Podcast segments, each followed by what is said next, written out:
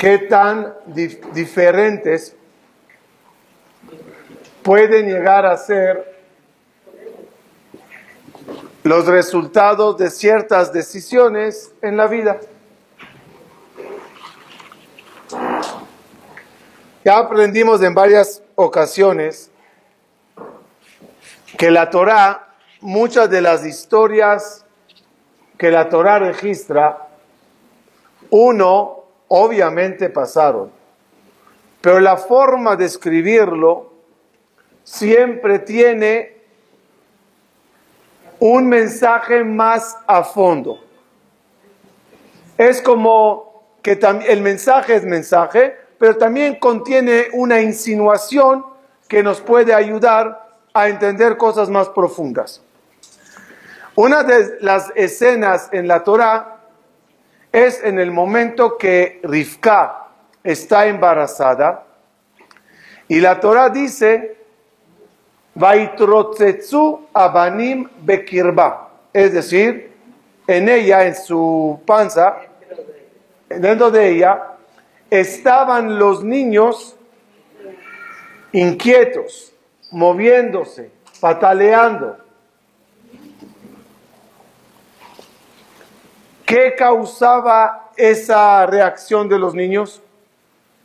Dicen nuestros sabios que cuando Rivka pasaba por lugares impuros, Esab quería salir, pataleaba para salir. Y cuando pasaba por lugares puros, Jacob pataleaba para salir. Además de lo literal, que ya lo aprendimos en el kinder, el Zohar dice algo increíble. La panza de Rivka alude a la mente de cada una y uno de nosotros.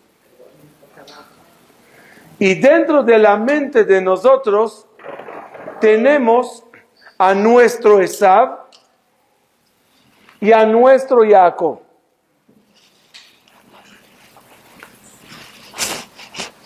Esab alude a la fuerza del mal y Jacob a la fuerza del bien.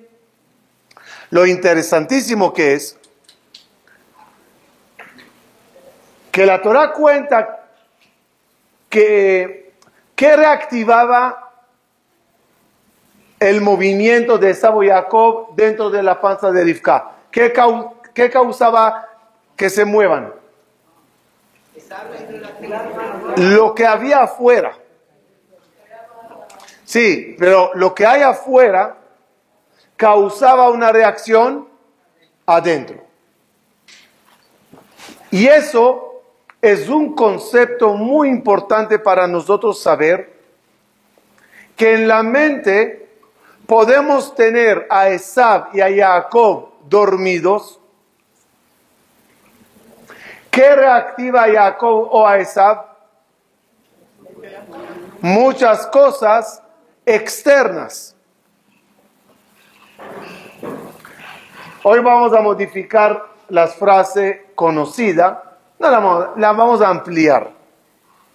La frase es, dime con quién andas y te diré quién eres.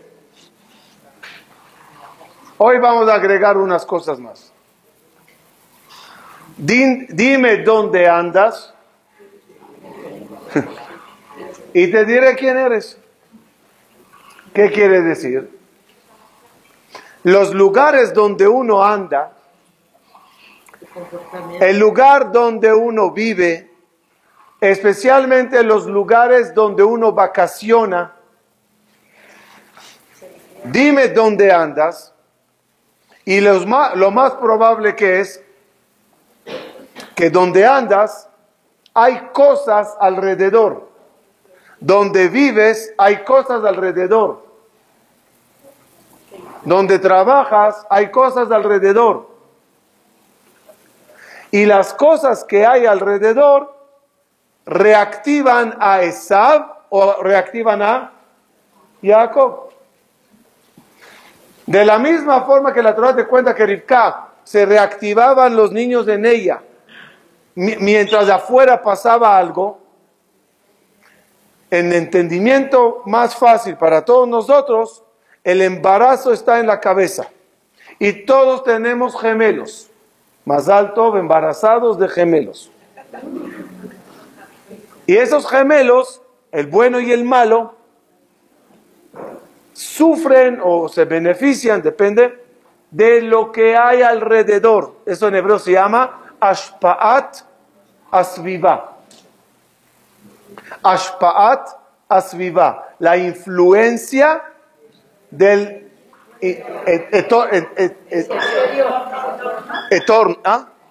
entorno. la influencia del entorno. Y ya no importa tanto qué quieres tú en la vida. Las influencias externas pueden reactivar a las partes negativas que hay en ti o viceversa.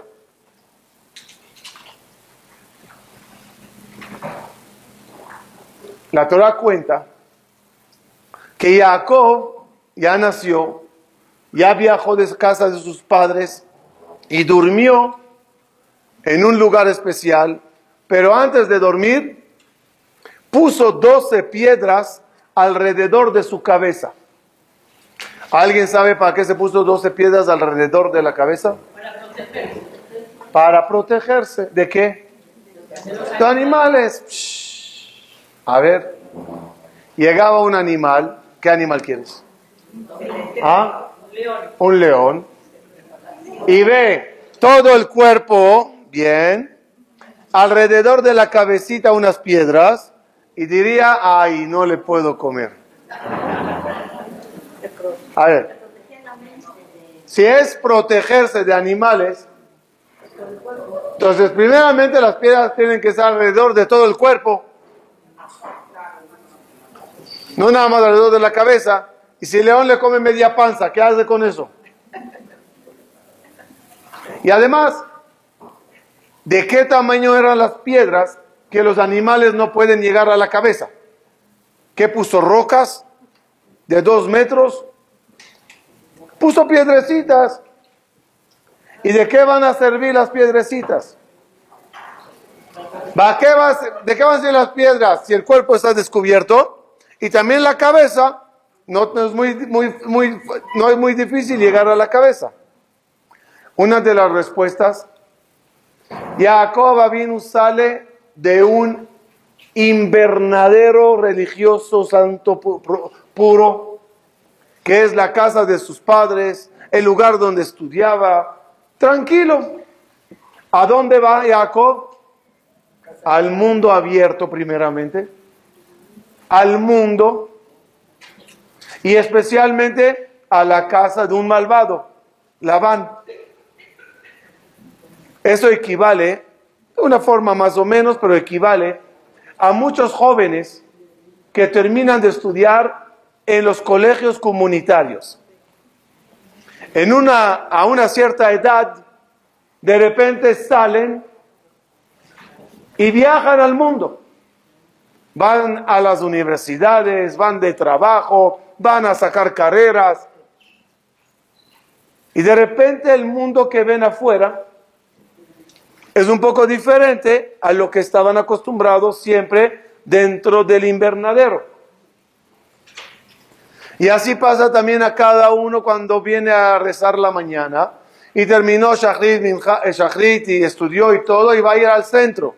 Sales de un estado a otro, igualito como Jacob, de una casa, de una yeshiva, de una carpa pura en la cual vivía y estaba protegido, al mundo abierto, lleno de salvajes, de animales salvajes, llenos de, de, tentaciones.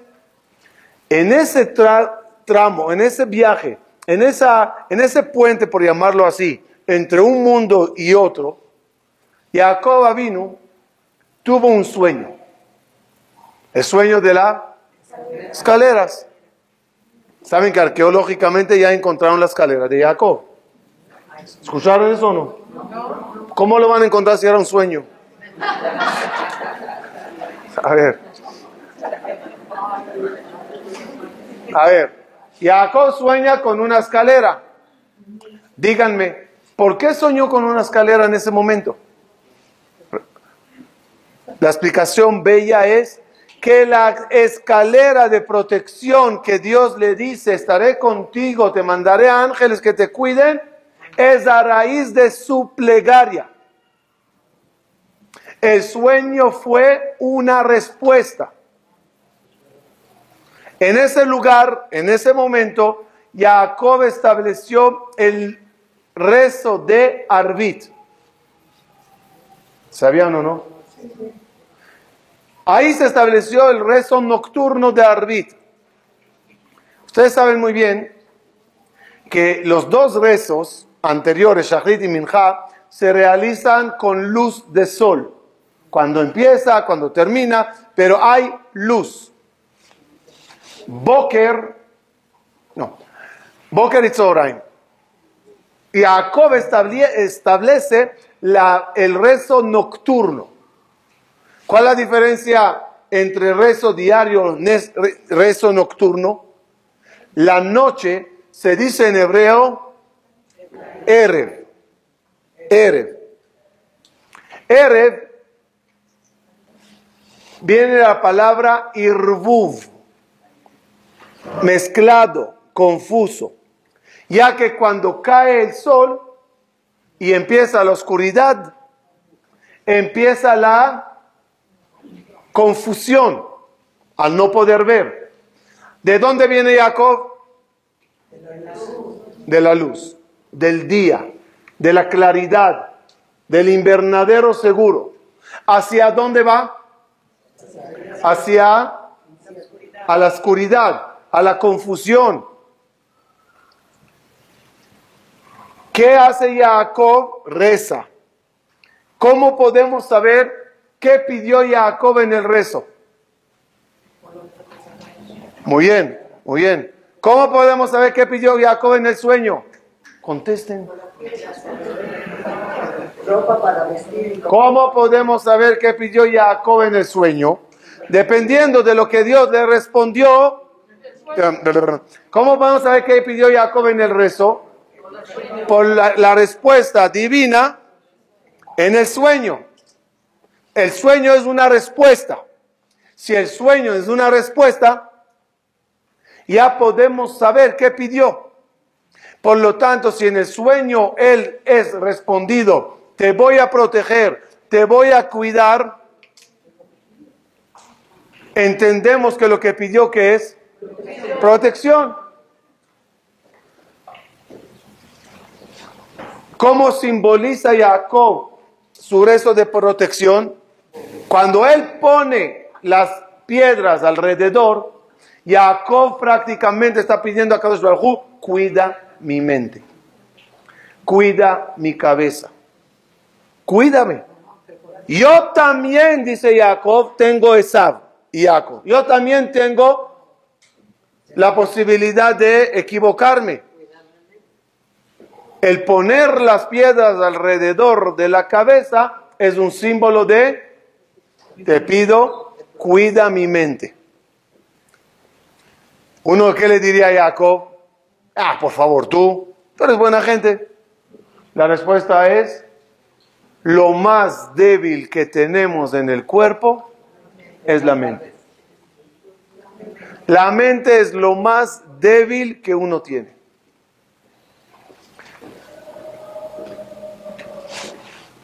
Hay tres coronas, tres cosas importantes en el judaísmo. Keter Torah, Aranzo, no, Keter Torah, Keter Keuna y Keter Malhut. Hay reinado. Eh, ¿Lineaje? Linaje, linaje de reinado hay linaje de, de sacerdotes, Kohanim, y hay linaje de Torah. Fíjense algo interesante.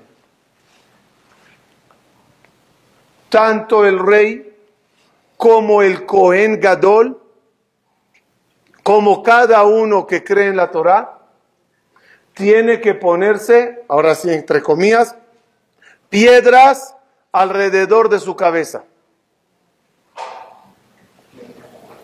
El rey con su corona. El Cohen Gadol con el cis que tenía en el frente una esto de oro amarrado atrás. Y cada uno con su tefilín. La explicación de las tres cosas es siempre pedir a Dios protección cerebral. Dice la Torah, a tu azotea, ¿qué debes de hacer? ¿Qué hay que hacer en las azoteas? Los que tienen casas, bardear la azotea. ¿Cuál es la azotea del cuerpo? La cabeza. Hay que ponerla, protegerla. ¿Por qué? Porque una persona puede caer por lo que hay en su exterior, alrededor. ¿Cuál es la frase que dijimos? Dime dónde andas y te diré quién eres. Cuando tú andas o vas, tienes que entender que lo que vas a, lo que vas a ver te puede influenciar. Vas a salir de un viaje. ¿A dónde vas? A lo mejor lo que nos interesa es paisajes y como buenos judíos el precio y la oferta. Pero hay que pensar también mucho en lo que uno va a exponerse, lo que uno va a ver, los niños, etc. Para vivir el lugar, el barrio, el edificio, y también influye, los vecinos, influye mucho. Como dice la, la Gada de Pesach, Jajam, Ma Omer, Ma Aedot Mishpatim. Rasha ma Omer, ma avodah azot lachem. Creo que Rabobaya fue el que lo explicó. El sabio dice cuáles son las leyes y las mitzvot. El malvado dice cuál es este trabajo. Dijo el jajam, o vaya una vez así. Cuando la gente emigraban a vivir en ciertos lugares, algunos sabios preguntaban dónde hay lugar con leyes. Donde hay knis, donde hay lugar de rezo, de estudiar, ahí voy a vivir. Otros que decían, donde hay, donde hay trabajo, donde hay dinero, ahí iré. Lamentablemente, muchos de la historia que buscaron lugares de Parnasá, que es obvio que hace falta tenerla, pero independientemente si hay comunidad o no hay comunidad, si hay templo o no hay templo, hay aquí dinero. Al ir a lugares de dinero, ¿qué pasó con los descendientes? Estuve en un país, no, no importa dónde, para que no suene que... En una ciudad, en un país, aquí en Latinoamérica, y había un congreso muy importante y nos llevaron al cementerio. Nosotros, los rabinos que fuimos para allá, no entendimos por qué nos están llevando al cementerio. Normalmente, ¿por qué se va a un cementerio? Hay un tzadik, esto, la, la ciudad no tenía pinta de tzadikim. Llegamos al cementerio y todos con la pregunta, ¿qué hacemos aquí? Y nos enseñaron las, las tumbas de los que fallecieron no, no, me agarren de las fechas, pero por ahí de 1950, desde que se abrió esa comunidad. De repente nos llevan unos pasos más allá y hay otro cementerio muy antiguo judío, 1800, y es, nos dijeron, nosotros abrimos esta comunidad en 1950, por decir algo. Llegamos para acá, preguntamos, ¿Hay judíos? No. ¿Hay templos? No. No hay nada. Somos los primeros judíos aquí. Después de un tiempo, viviendo y muriendo y enterrando, de repente descubren que hay todo un cementerio judío en el lugar. Con nombres, apellidos, fechas. ¡Qué sorpresa! ¿Qué pasó aquí? Si aquí ya hubo una comunidad antes de nosotros, ¿dónde están? Y la respuesta, todos están, pero no están. Ya se asimilaron todos. ¿Por qué? Porque llegaron a un lugar por dinero para hacer negocios. No, no pensaron en el CNIS, no pensaron en el ambiente, no pensaron en los niños. Hicieron mucho dinero. Hoy en día son las familias más ricas, pero ya no Yehudim. ¿Qué tan importante es a veces saber a dónde queremos hacer dinero? ¿O a dónde queremos tener la casa lujosa? ¿A dónde queremos vacacionar? ¿A dónde queremos pasear? Todo eso al fin y al cabo influye en nuestra forma de pensar. Al igual que cuando Rivka pasaba por lugares impuros, su Esab quería salir, así nosotros cuando pasamos por lugares equivocados y malos, nuestro Esab quiere salir y tomar el mando y decir, aquí estoy. Sin embargo, ¿cuántas familias y personas conocemos que fueron y vivieron en lugares con mucha identidad judía y ellos no, no son, no eran, no son? ¿Qué pasó cuando ves tanto alrededor? Y el templo está enfrente, y Simchat Torah, y premios, y Purim, y Megillah, pues te, te pegas, te vas. Pasa. ¿Qué le pasó? Le brotó su Jacob. Y Jacob le dijo, vamos, vamos, está bonito, está cuchi, está, está a dos pasos. Obviamente, la frase de dime con quién andas. Eso también influye mucho sobre el cerebro. El hecho de constantemente andar con alguien que tiene ciertas ideas, para bien o para mal, tarde o temprano todas esas ideas que, pasan se pegan. Las opiniones son contagiosas. Y aunque uno diga no acepto y le discutas, algo se pega, algo se queda. Dime con quién andas. Dime qué ves. Los programas que vemos, Netflix, telenovelas, libros, periódicos, lo que uno lee, lo que uno por sus ojos ve, analiza, llena, se llena de información. Tenemos dos espías muy fuertes, los ojos y los oídos. Son dos que exploran el mundo afuera. Cuando Rivka estaba embarazada, ¿se ve a su Jacob y Esab? No. No había ultrasound. ¿Se ven o no? No se ven. ¿Están o no están? Están adentro.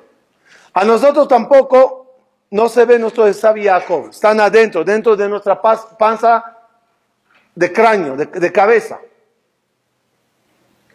¿Quién manda, qué manda el cerebro para explorar el mundo de afuera?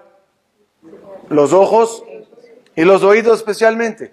Escuchas lo que está pasando. Estás viendo lo que está pasando. Son dos espías muy fuertes. Por lo tanto, si los espías constantemente traen basura y tonterías a los ojos, ¿qué pasa? Entra. Si, si los espías siempre escuchan tonterías, ateo, cosas malas, cosas prohibidas, entra. No hay de otra. ¿Cuánto filtro puede tener uno? Hasta los filtros se cansan, ¿sí o no? Los filtros hay que cambiarlos, ¿verdad? A veces ya, ya no funciona el filtro.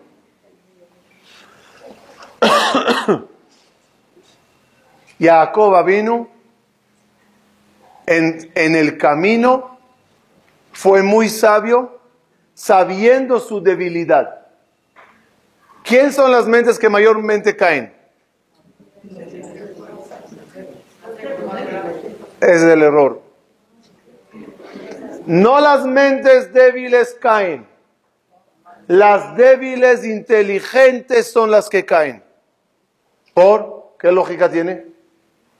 Como es tan inteligente, cree que no necesita protección. Si soy tan inteligente, ¿para qué barreras y, cercas? Mi sabiduría sabrá filtrar. Mi sabiduría sabrá eh, separar el malo del bien. Y, y, es del error. ¿Y el ejemplo quién es? El ejemplo, el hombre más sabio de la humanidad, Shlomo Amelech. Que Shlomo Amelech, tan creyente en Dios, tan centrado, al final de su vida, la Torah dice que terminó Shlomo Amelech haciendo idolatría. Y aunque aclararon Jajamín que él no hacía idolatría, pero en sus casas estaba lleno de idolatría porque cada princesa bella que trajo de los países alrededor vino con su Buda y vino con su estatua. Y Ashlomo Amelech era parte de un centro, de una feria de ídolos. ¿Cómo le pasó? O mejor dicho, ¿por qué le pasó? Por creerse. Y él mismo escribió, Imraita jajam be'enav tikval exil mimeno. Si vites alguien que se cree sabio, terminará siendo el tonto más grande. Y Jacob vino, ¿qué declaró cuando sale de la luz a la oscuridad, rezando y pidiendo y, y simbólicamente poniendo piedras a su alrededor? ¿Qué aclaró con eso? Soy débil, soy vulnerable.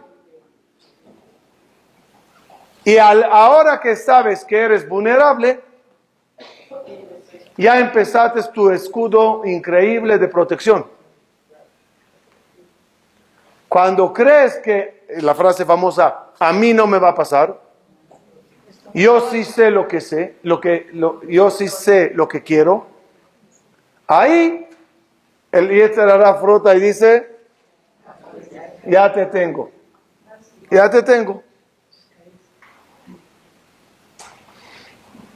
¿Cuántas piedras puso? Doce. No es número casual, ¿no? El 12 al, el 12 al final, ¿en qué se convierten? En doce tribus. ¿Qué tiene que ver las doce tribus? con 12 piedras alrededor de la cabeza. ¿Qué tiene que ver?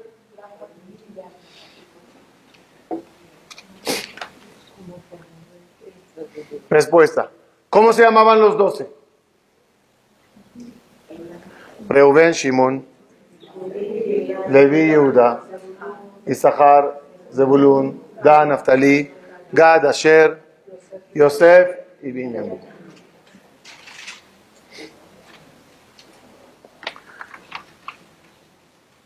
Jacob vino pide a Kadosh bajo protección a través de las doce piedras que forman después los doce nombres de sus hijos. Reuben, Shimon, no, no, Reuben es ver, Reu, Shimon es escuchar. Ya, ya les dije, dos espías tenemos. Los dos espías más fuertes, ¿quién son? Reubén, Shimón. Dios cuídame en todo lo que yo vea. Dios cuídame en todo lo que yo escuche. Él va a ir a la casa de Labán y lo único que va a escuchar todo el día es cómo estafar, cómo engañar, cómo robar y palabrotas, cosas. Hoy en día, como siempre digo, la juventud de hoy en día, las groserías parecen las comas en las frases. O sea, en vez de, en vez de coma, es grosería. y Jacob que dice, wow, wow, lo que, va, lo que entró hasta ahora por estos ojos y lo que va a empezar a entrar por estos ojos. Lo que mis oídos toda la vida escucharon y lo que van a empezar a escuchar. Cuídame de eso. Lo único que te pido, Boreolán, siempre es estar bien acompañado. Acompañado de tu presencia divina. Por eso acá bajo en el sueño, ¿qué le responde? estaré contigo. Por lo tanto, los otros dos hermanos, ¿cómo se llaman? Rubén Shimón. Levi. Levi. Levi. ¿Qué es Levi?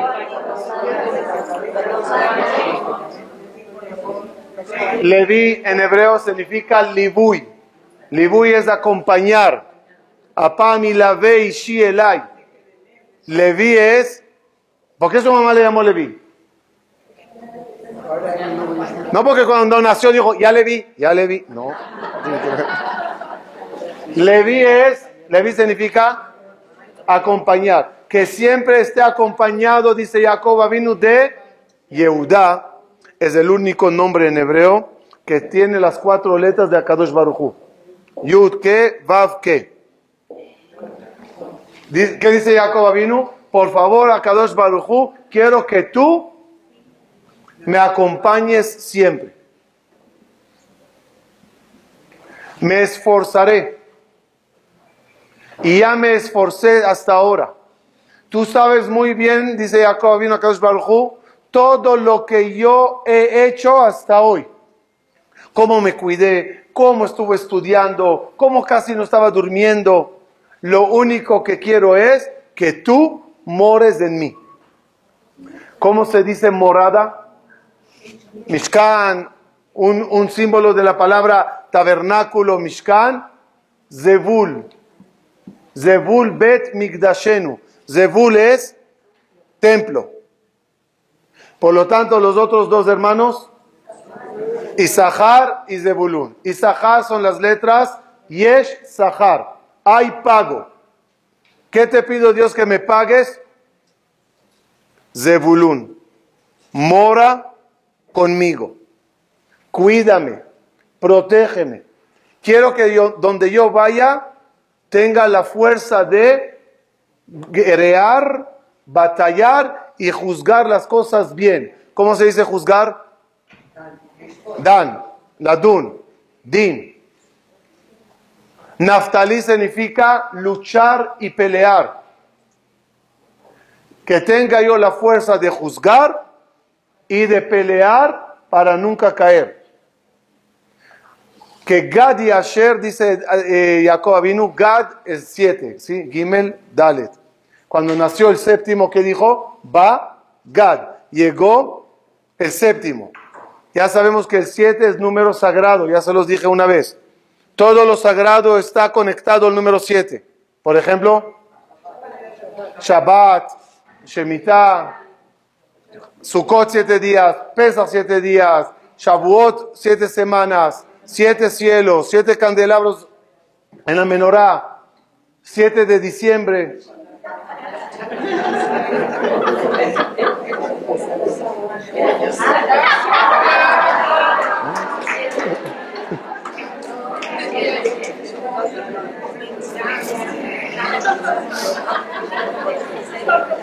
Y es la única forma que con esas siete, dice Jacob Vinus, Gad, me vendrá el Osher, Asher, vendrá la felicidad y la alegría de no perder todo lo que yo he alcanzado hasta ahora. Pero no solo te estoy pidiendo cuidar lo que traigo, quiero, Yosef, Leosif, ir agregando cada vez más y más con la lucha Beyad Binyamin, que es la mano derecha, la mano de la lucha, crecer. Que sepan, cuando Jacob, después de toda la historia, quiso vanagloriarse en el rezo ante Dios y decirle, ayúdame, soy buena gente. ¿Qué dijo Jacob? Imlavan Garti. Viví con Labán. Garti suma 613. Como diciendo, también en la casa del malvado logré cuidar mi cerebro, mi cabeza y ser el quien soy. Las la, grandeza de una persona no se mide nada más cuando está en, el invernadero. Eso todavía es fácil. Cuando sale, a ver cómo llevas unas cápsulas de protección a donde uno va.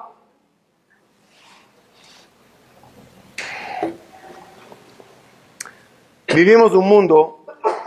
¿En qué mundo vivimos? ¿El de Jacob o el de Esab? Entonces, yo creo que la respuesta correcta es, vivimos del mundo de Esab y hacemos en él islas de Jacob. O sea, el mundo es Esab.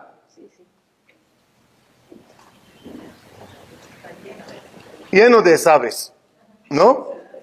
Lleno de personas difíciles, lleno de publicidades, ¿no? La publicidad en qué consiste? ¿Cuál es la grandeza de una buena publicidad? Que, atrapó tu mente. Atrapó tu mente. Hacen pruebas para ver si atraparon la mente. Entras a ver una película o entras a un lugar y te ponen una publicidad y cuando sales, ese producto está enfrente. Si todos van al producto, ¿qué significa? Que la publicidad funcionó. ¿En qué está atrapado todo el planeta hoy en día, hoy en estas semanas? Ah, mundial. Todo el planeta.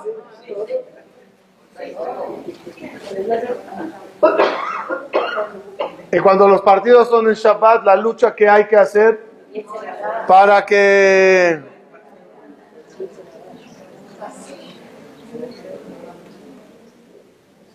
Dicen que habían dos, habían dos amigos, se la pasaron toda la vida jugando fútbol. Toda la vida aficionados de fútbol, jugaban fútbol. A la vejez uno dice al otro, oye, ¿tú crees que en el mundo venidero hay fútbol? Le dice el otro, mira, no sé, pero me imagino que sí, porque si no hay fútbol, ¿cómo se puede llamar paraíso? O sea, no es normal. Le dice, mira, vamos a hacer un trato. Vamos a hacer un trato. El primero que se muera entre los dos, averigua si hay fútbol.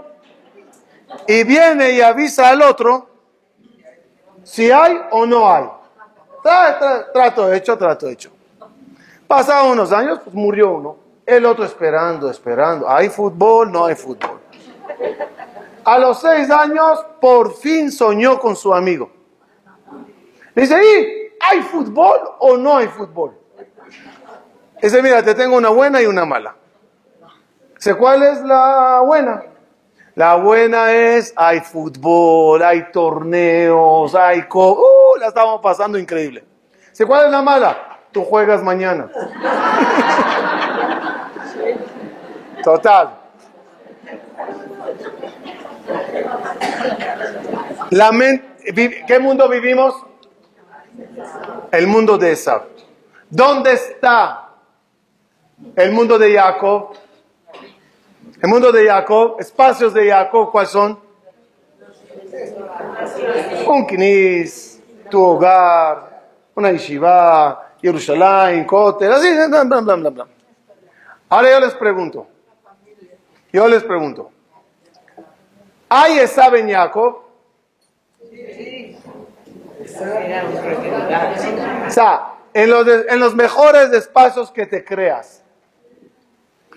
¿Hay está en Jacob? ¿Sí o no? ¿Cuál es la prueba? cada uno dice, yo lo sé. No. La prueba de la Torah. El mejor lugar y el más sagrado, ¿dónde era? el Gan Eden que Hashem creó. Y en Gan Eden que Dios creó, y ángeles sirviendo, y el malaje, y fui enseñando Torah, paraíso, ¿no? No había fútbol, pero también paraíso. Y con todo eso, ¿quién está ahí? Y en Nahash ya estudiamos una vez que es de Sab, la misma fuerza. ¿Y Esab qué hace a la mente sana en un lugar sano? Intenta. ¿Y lo logró? ¿Lo logró? ¿Con quién? Con criaturas hechas a mano por Dios. no nosotros, insuflados por Dios. ¿Qué te, qué te da a entender eso?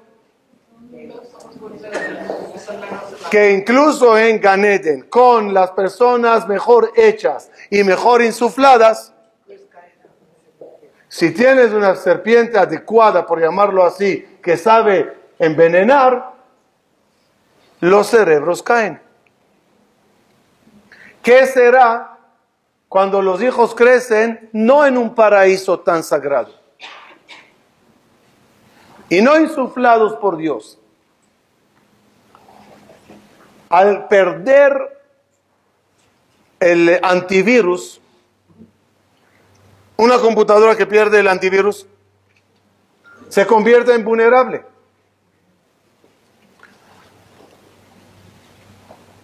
¿Cuál es la solución a todo eso?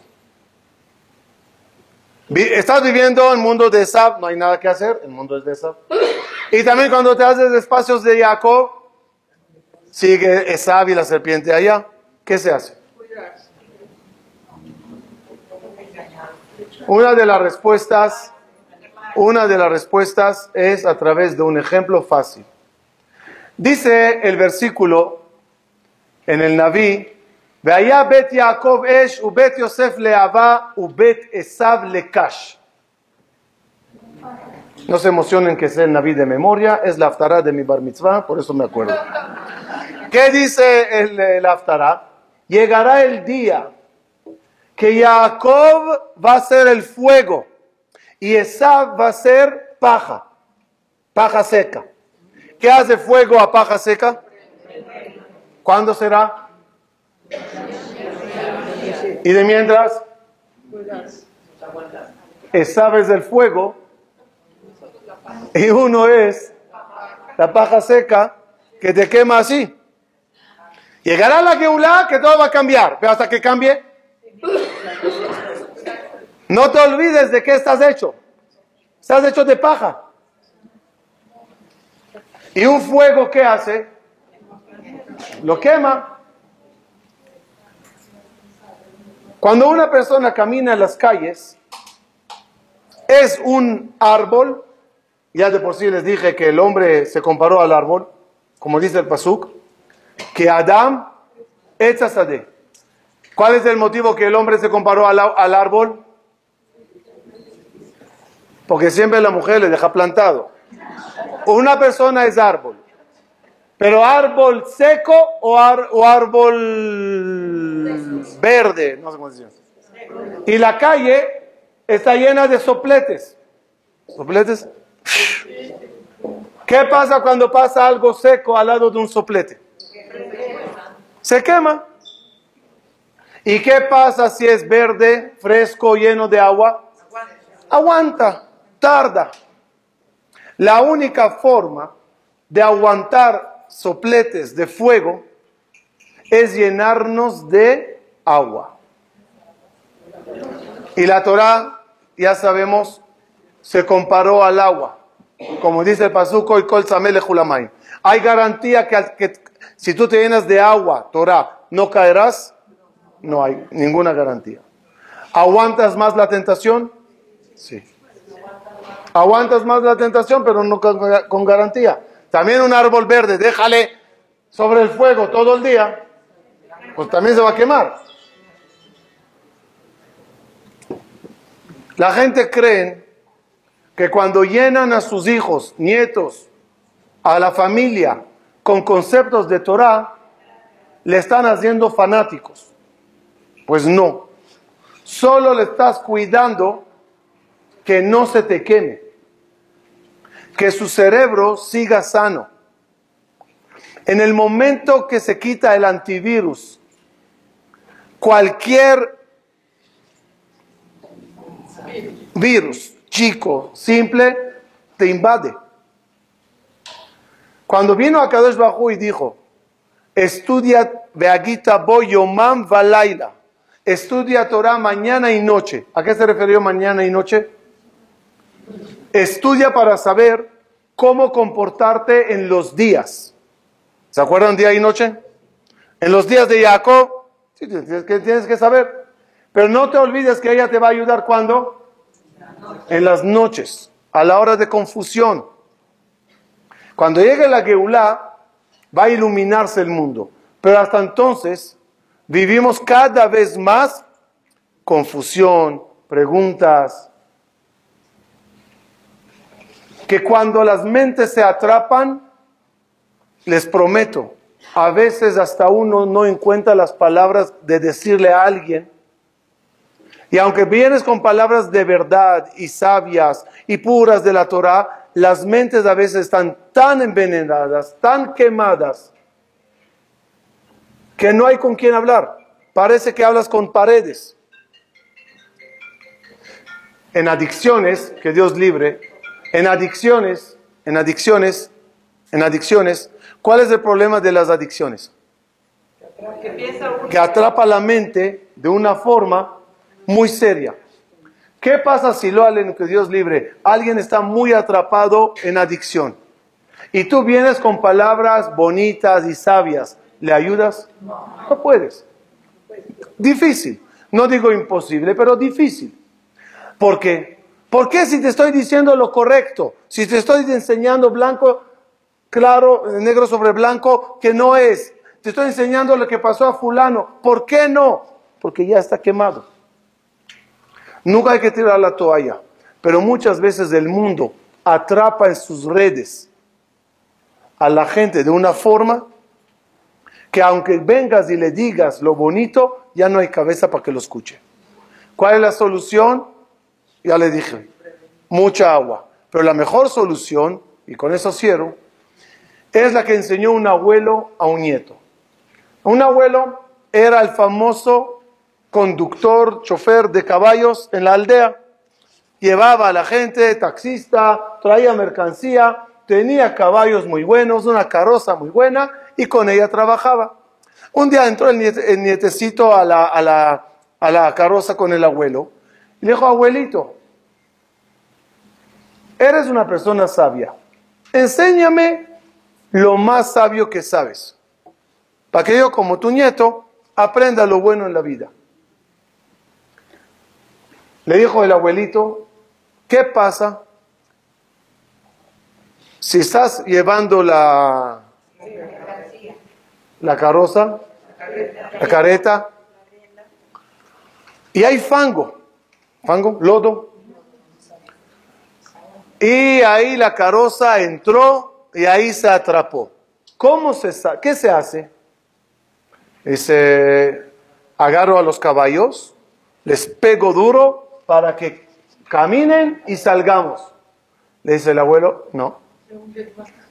Eh, hecho reversa para salir para atrás. No. Ah, ya sé, abuelo. Desamarro los caballos. Los amarro del otro lado y jalan la careta para atrás. No. Está bien, pongo piedras, pongo... No. Y el nieto decía, el abuelito no. Decía, el abuelito no. Abuelito me rindo. ¿Cuál es la solución? Dijo, no entrar al fango. No entrar. Cuando uno ya entró, ya es muy difícil. Nosotros, cada uno con su edad, hasta 120 años, quizás entramos, quizás salimos, Quizás estamos atrapados, quizás. Pero somos los que sabemos lo que son los lodos, lodos, fangos de la vida. No metamos a los jovencitos a esos mundos. La experiencia que tienes es suficiente para saber decirles por dónde entrar y por dónde no entrar. Y no porque uno logró salir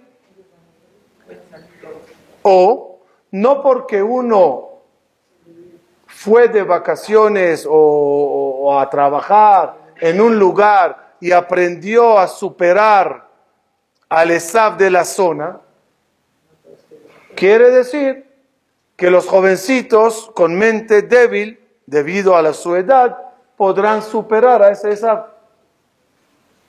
La inteligencia de todos nosotros es saber que no somos inteligentes.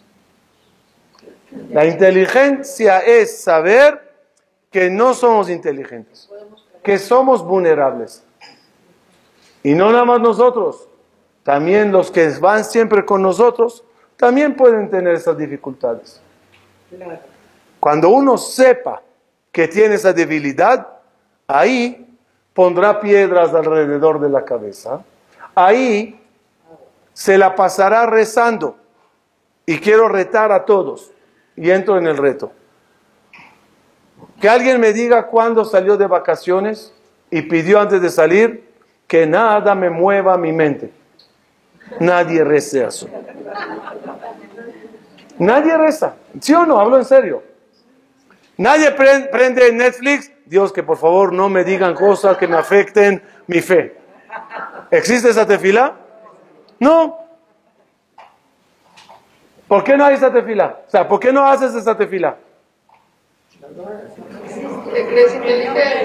Porque te crees tan inteligente que no me puede pasar nada.